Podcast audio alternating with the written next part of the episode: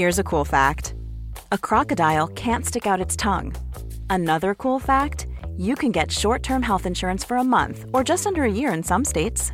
United Healthcare short term insurance plans are designed for people who are between jobs, coming off their parents' plan, or turning a side hustle into a full time gig.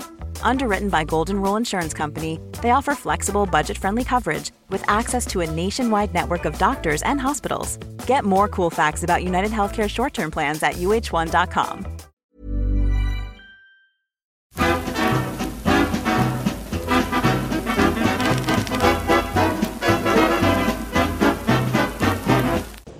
Grüezi miteinander. Ganz herzlich willkommen und einen wunderschönen guten Tag, meine sehr verehrten Damen und Herren, liebe Freunde. Ich begrüße Sie aus der ETH Zürich zu einer weiteren Folge von Meilensteine der Schweizer Geschichte mit Professor Christoph Mörgeli. Heute also die Eidgenössische Technische Hochschule hier zu sehen in einer etwas kubistisch verschobenen Perspektive sozusagen von unten nach oben, falls Sie da die Orientierung etwas verloren haben sollten. Wir widmen uns diesem Stolz der schweizerischen Bildungslandschaft mitten in der Limmatstadt, mitten in Zürich eine Hochschule mit großer Geschichte, auch einer imposanten architektonischen Geschichte und natürlich unglaublichen Erfolgen im Verlauf ihres Bestehens. Allerdings wollen wir auch nicht verschweigen einige Fragwürdigkeiten und Entwicklungen, die vielleicht auch kritisch zu sehen sind, denn die ETH bei allem Stolz, den wir da verspüren, dass wir in der Schweiz so ein ehrwürdiges äh, Bildungstempelartiges ähm, äh, Gebäude plus äh, die angeschlossenen Lehrkörper da auf unserer Seite wissen, äh, wollen wir natürlich hier nicht in reiner Ehrfurcht erstarren. Doch bevor ich mich da gänzlich vergaloppiere in dieser schwindelerregenden Einleitungsperspektive, begrüße ich Christoph Mörgeli. Er steht schon hier an den Balustraden. Ja, hallo Christoph. Grüezi miteinander. Eben, ich habe es angetönt, wir sind hier äh, in der ETH Zürich. Leg mal los, äh, was ist wichtig, worüber sprechen wir? Wichtig scheint mir in diesem Zusammenhang, dass der junge Bundesstaat von 1848 in der ersten Bundesverfassung festhielt, dass eine eidgenössische Universität verwirklicht werden soll.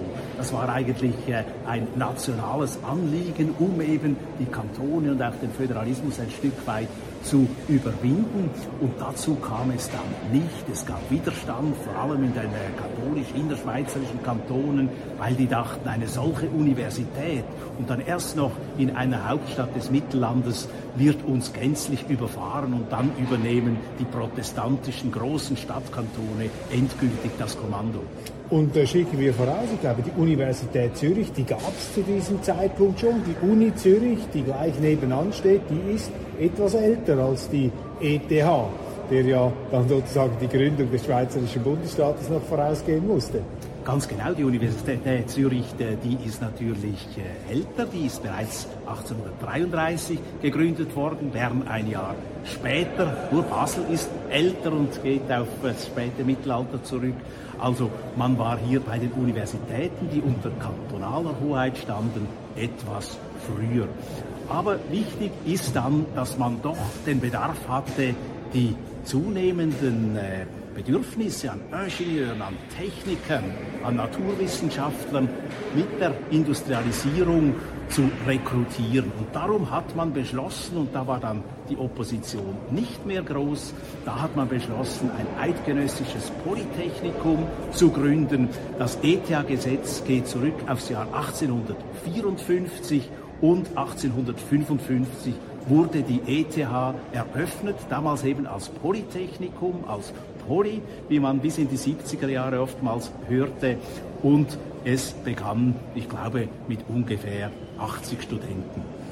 Die ETH sozusagen der Tempel einer bildungsreligiös verzückten Welt im 19. Jahrhundert, die beseelt war vom Positivismus, vom Materialismus, vom Fortschritts- und Zukunftsglauben. Absolut. Und man wollte eben natürlich das Ingenieurwesen begründen, sowohl Maschineningenieure wie Bauingenieure. Man wollte die Chemie verwirklichen, bestimmte Technikabteilungen, aber auch die Forstwirtschaft, die Landwirtschaft sollte Berücksichtigung finden, die Mathematik und nicht zu vergessen, die Berufskader der Schweizer Armee wurden ebenfalls in der ETH ausgebildet. Wer waren die Gründerväter dieser eidgenössisch-technischen Hochschule, dieses Polytechnikums? Das waren die liberal-radikalen Politiker, die Sieger des Sonderbundskrieges und natürlich die Begründer des Bundesstaates. Eine sehr wichtige Rolle spielte Alfred Escher, diese eminente Unternehmerpersönlichkeit, der eben auch ganz klar den Bedarf erkannte an technisch ausgebildetem Personal, nicht zuletzt für den Eisenbahnbau. 1852 war ja vielleicht das wichtigste Gesetz der Eidgenossenschaft verabschiedet worden, nämlich das äh, Schweizerische Eisenbahngesetz. Aber auch in anderen Bereichen herrschte eben das Bedürfnis, hier technisch, äh, ingenieurmäßig, naturwissenschaftlich gebildetes Personal zu rekrutieren. Die ETH gehört heute ja zu den besten Hochschulen der Welt immer wieder. Wir haben sie auch besprochen mit dem neuen Physiknobelpreisträger Ferenc Kraus, der äh, in München lehrt hohe Anerkennung für die ETH, ein internationaler Studentenkörper, der sich hier äh, versammelt, große Nachfrage. Was waren ganz am Anfang die entscheidenden Weichenstellungen, die diesen heutigen Erfolg irgendwo auch mit ermöglicht haben müssen? Glaube, ganz entscheidend war natürlich, dass die Schweiz ein liberaler Staat war.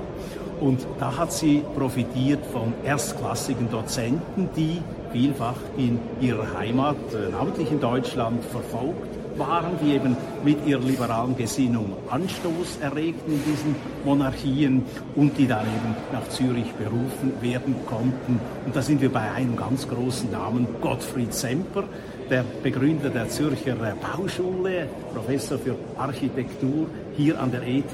Und Semper war es denn auch, der zwischen 1861 und 1864 das ETH-Gebäude, das Polytechnikum am Fuß des Zürichbergs hoch über der Stadt Zürich begründet hat, so wie wir es in der Südfassade heute noch erkennen können. Wer war dieser Gottfried Semper?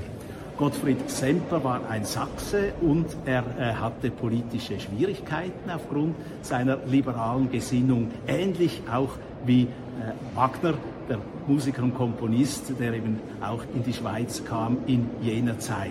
Und Semper hat in Zürich äh, einiges hinterlassen, nicht nur die große und großartige Semperoper in Dresden, sondern man kann äh, erinnern zum Beispiel ans Stadthaus Winterthur oder auch an andere Gebäude, wo er eben seine Bauschule dann äh, austoben konnte gewissermaßen, wo er sich ausleben konnte mit seinen großartigen architektonischen Ideen. Nicht weit von, der, von diesem Ort, wo wir jetzt aufzeichnen, findet sich eine Statue, eine Büste, muss man sagen, von Gottfried Semper. Da haben sie noch einen Samichlaus-Hut draufgesetzt, die Studenten, mit einem äh, Sinn für Humor gewissermaßen. Semper eine internationale Berühmtheit. Es gab noch andere Professoren hier natürlich an der ETH, auch an anderen schweizerischen Hochschulen. Die Freiheit, das ist die Trumpfkarte der Schweiz und ihrer Bildung die Forschungsfreiheit war ganz, ganz wichtig. Am Anfang ist die ETH eigentlich eine Unterrichtsstätte, sehr stark verschult. Man hat äh, mit strengem Stundenplan schulmäßig dann den Stoff eingetrichtert, diesen Zöglingen hätte ich fast gesagt. Und später wurde das Studium dann auch etwas freier, aber es ist immer noch äh, stärker reglementiert als beispielsweise viele Fächer an der Universität. Es kam dann aber doch äh, hauptsächlich äh, gegen Ende des äh, 19. Jahrhunderts und im 20. Jahrhundert vermehrt zur Grundlagenforschung. Die ETH wurde zu einem Ort der ganz, ganz grundsätzlichen Forschung. Da sind Namen wie Albert Einstein hier zwischen 1912 und 14 als Professor tätig, vorher natürlich Absolvent und Student der ETH wichtig. Es gibt aber auch die Namen von Paul Scherrer oder Wolfgang Pauli als Begründer der äh, experimentellen bzw. theoretischen Physik in modernem Sinne. Alfred Escher war eine eminente Figur der Gründerzeit. Was waren dann im weiteren Verlauf 20. Jahrhundert die entscheidenden Impulsgeber hier, sozusagen die Gralshüter und Vorantreiber des Forschungswunders ETH. ETH steht unter Bundesaufsicht. Da war ein eidgenössischer Schulrat zuständig und da hat man immer wieder hervorragende Persönlichkeiten gefunden, die sich für diese ETH eingesetzt haben. Es gab dann äh, ab 1924 die zwölf äh, berühmten Abteilungen. Und was vielleicht auch erwähnenswert ist, die ETH hat immer auch einen geisteswissenschaftlich und juristischen Bereich. Das war vielleicht noch der Ausläufer dieser Idee der eidgenössischen Universität. Bis heute kann man also auch geisteswissenschaftliche Vorlesungen zum Beispiel besuchen und auch da waren äh, bedeutende äh, Professoren am Werk. Äh, man kann erinnern an Karl Schmid, an Jean-Rudolf von Salis oder später dann Adolf Muster. Paul Feyerabend, der berühmte Philosoph, der äh, ja gleichsam auch das Denken mit revolutioniert hat. Aber geisteswissenschaftliche Abschlüsse waren nicht möglich. Also wenn man als Geisteswissenschaftler diplomiert werden wollte, dann musste man an die Uni gehen. Das war so als eine Promotion, die überhaupt erst äh, seit, glaube ich, 1908 an der ETH möglich ist, war in jener Zeit nicht möglich in Geisteswissenschaften. Aber man hat sich weitergebildet, man wollte eben auch die Ingenieure, Techniker, Mathematiker, Chemiker und so weiter in Allgemeinbildung weiterbringen, auch in Germanistik, in anderen Sprachen und eben natürlich Philosophie. Sogar Carl Gustav Jung war hier Dozent.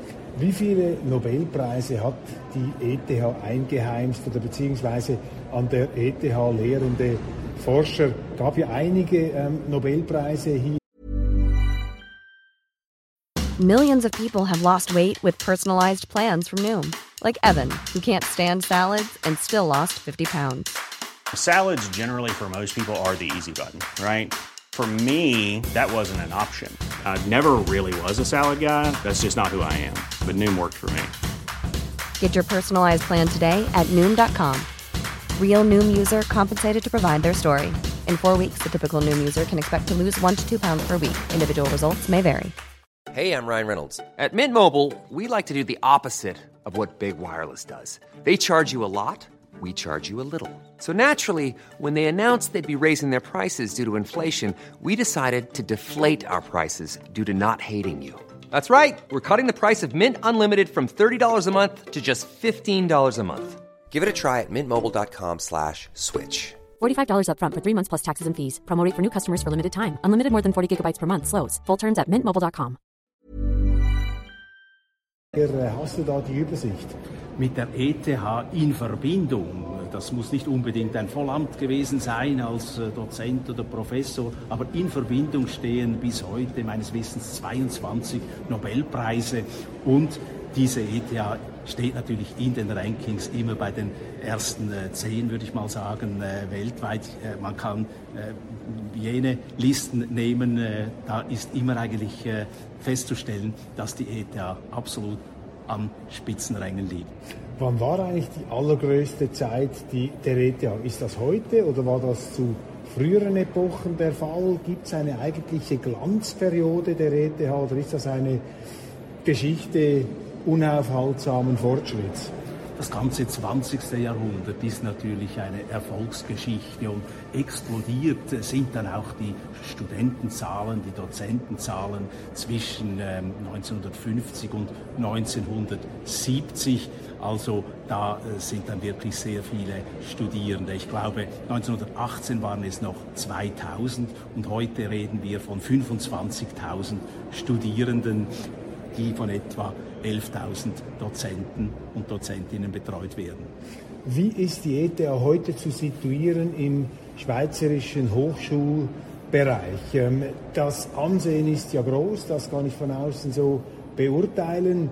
Allerdings hat man den Eindruck, dass äh, von der ETH ausgehend auch zusehends politische, ideologische Interventionen ausgehen. Eigentlich etwas, was man mit dieser Institution nicht so in Verbindung bringen würde. Du hast das angesprochen, äh, die Forscher, die Techniker, die Ingenieure, die eben nicht äh, herumideologisieren. Das hat man dann eher den Kollegen vielleicht der Universitäten überlassen. Doch in letzter Zeit äh, täuscht der Eindruck oder ist die ETH auch, auch etwas zum Transmissionsriemen einer Woke-Ideologie und ähnlicher Verwirrungen geworden?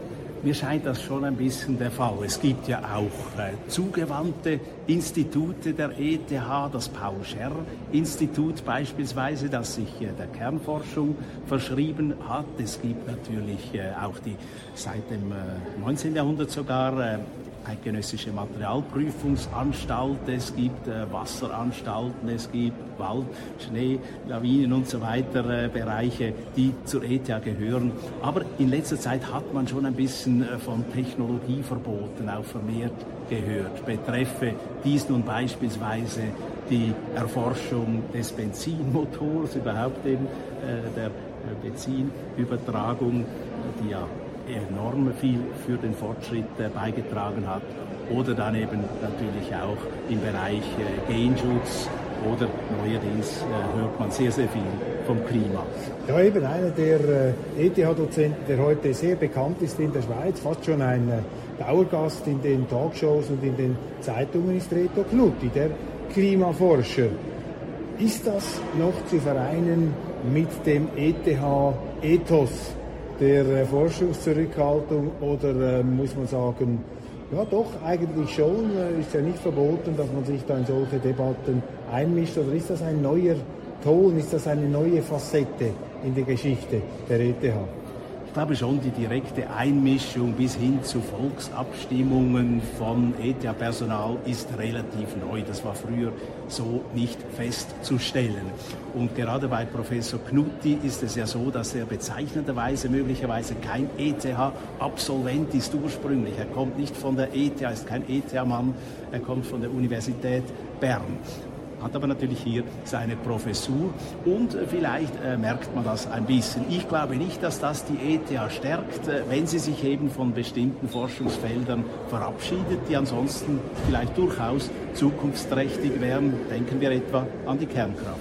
Politische Interventionen von berühmten ETH-Absolventen hat es allerdings immer gegeben. Denken wir an einen Albert Einstein, der sich zu vielen Fragen, auch politischen Zeitfragen geäußert hat. Einerseits zur Atombombe, andererseits aber auch denken wir zurück, bei der Gründung des Staates Israel gibt es ein ganz berühmtes Memorandum, unterschrieben von Hannah Arendt, der jüdischen Philosophin, und Albert Einstein, dem Physik-Nobelpreisträger, die damals sogar äh, es gewagt hatten, die noch junge israelische Regierung zu kritisieren, auch schon aufgrund von Konflikten und äh, schwerwiegenden kriegerischen Auseinandersetzungen im Nahen Osten. Also sozusagen politische Eunuchen waren sie ja nie an der ETH Zürich.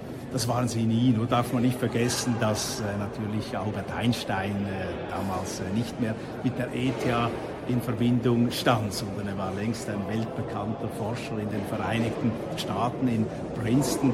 Also so gesehen äh, haben sich hier natürlich die Verbindungen gelockert, auch wenn, das muss man sagen, Albert Einstein immer wieder betont hat, dass er sich vor allem als Zürcher, auch als Schweizer sieht und er hat hier in Zürich sehr, sehr glückliche Jahre verlebt. Was ist der Unterschied zwischen einer kantonalen Universität und einer, und einer eidgenössischen Hochschule?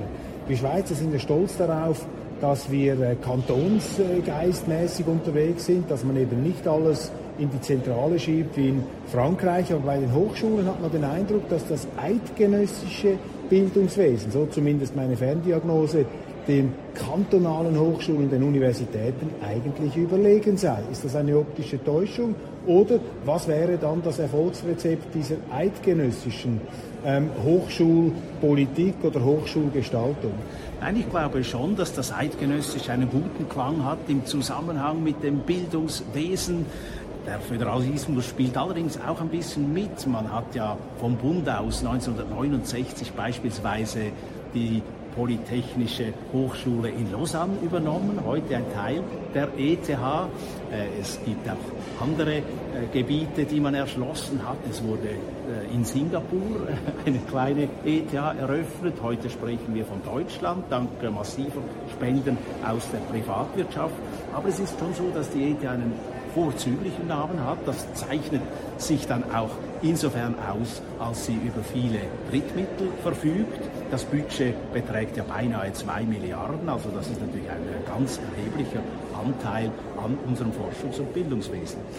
Nun ist eine Diskussion momentan im Zusammenhang mit den Hochschulen sehr vernehmlich äh, zu hören in der Schweiz, und zwar die Frage der Verträge mit der Europäischen Union. Wir beide sind da natürlich bekannte Skeptiker. Wir sind da nicht so Feuer und Flamme, wenn es darum geht, die Schweiz institutionell an die EU anzubinden. Aber die Europäische Union hat doch machtvoll den Hochschulen gedroht, hat unsere ETH, unsere Universitäten aus diesen Bildungsprogrammen, Stichwort Horizon, herausgeschmissen. Es schauen sicherlich auch Professoren der ETH hier zu, vielleicht sogar der, ähm, der Rektor oder andere Exponenten auch des ETH-Rats. Was kann man jetzt ähm, verbindlich sagen aus deiner Sicht? Wie beurteilst du das? Wie wichtig sind diese Horizon-Forschungsabkommen für unseren Bildungsplatz? Ich meine, du bist ja auch Professor an der Universität Zürich. Du kennst das natürlich auch als Dozent aus deiner universitären Alltagserfahrung. Warum bist du nicht so alarmiert, dass äh, die Schweiz jetzt diese Horizon-Verträge im Moment nicht hat? Ich glaube, das Geld wird generell in der Hochschulpolitik zu hoch gehängt. Es geht nicht immer nur um Geld und automatisch äh, heißt es nicht mehr Geld, bessere Leistung, besserer wissenschaftlicher Output. Aber vom Ansehen her natürlich, von der Reputation will jedes Institut, will jeder Dozent möglichst viel Geld hereinholen, über einen möglichst großen Etat verfügen. Und so war es natürlich schmerzlich für einzelne Institute und Lehrstühle, wenn das europäische Geld nicht mehr so fließt. Man kann aber auch darauf hinweisen, dass sich selbstverständlich die Top Hochschulen und Universitäten heute nicht im EU-Raum befinden, sondern in den Vereinigten Staaten und in England. So gesehen also, diese Liga will eigentlich die ETH bespielen und diese Liga findet sich definitiv nicht in der Europäischen Union. Also es gibt ein Leben, ein akademisches und sogar ein erfolgreiches akademisches Leben außerhalb der Netzwerken und dem Verbund der Europäischen Union. Christoph, möchtest du noch etwas anfügen zur ETH? Ich bin mit meinen Fragen eigentlich am Schluss des Programms angekommen. Vielleicht ein letztes, es stellt sich halt immer die Frage, wollen die Hochschulen und deren Leitungen der Bevölkerung, den Bürgern Rechte wegnehmen in ihrem Stimmrecht, äh, in ihrer direkten Demokratie, in ihrer Souveränität um eben ein paar Franken zu erhalten zusätzlich. Ich würde das äh, anders beurteilen und ehrlich gesagt ist mir auch kaum ein Dozent bekannt, der wegen der Nichtmitgliedschaft oder der Nichtanbindung an die EU den Schweizer Forschungs- und akademischen Lehrplatz verlassen hätte. Also die Bedingungen sind nach wie vor so vorzüglich, die Bezahlung vergleichsweise so gut und auch wenn Sie eine Idee haben, irgendeine Erfindung machen, können Sie das materiell so gut umsetzen und auswerten, dass die Schweiz ein hervorragender Forschungs- und Lehrplatz bleibt. Lieber Christoph, ganz herzlichen Dank, meine sehr verehrten Damen und Herren. Sie sehen also, wir äh, schätzen hoch unsere ETH, aber wir sind trotzdem nicht bereit, die Volksrechte auf dem Hochaltar der Bildung zu opfern und zu schreddern. Mit diesen Bildern aus den Wandelgängen der Eidgenössisch Technischen Hochschule zu Zürich, dem Poli, verabschieden wir uns für heute, wünschen einen schönen Tag und freuen uns schon aufs Wiedersehen und den nächsten Meilenstein der Schweizer Geschichte.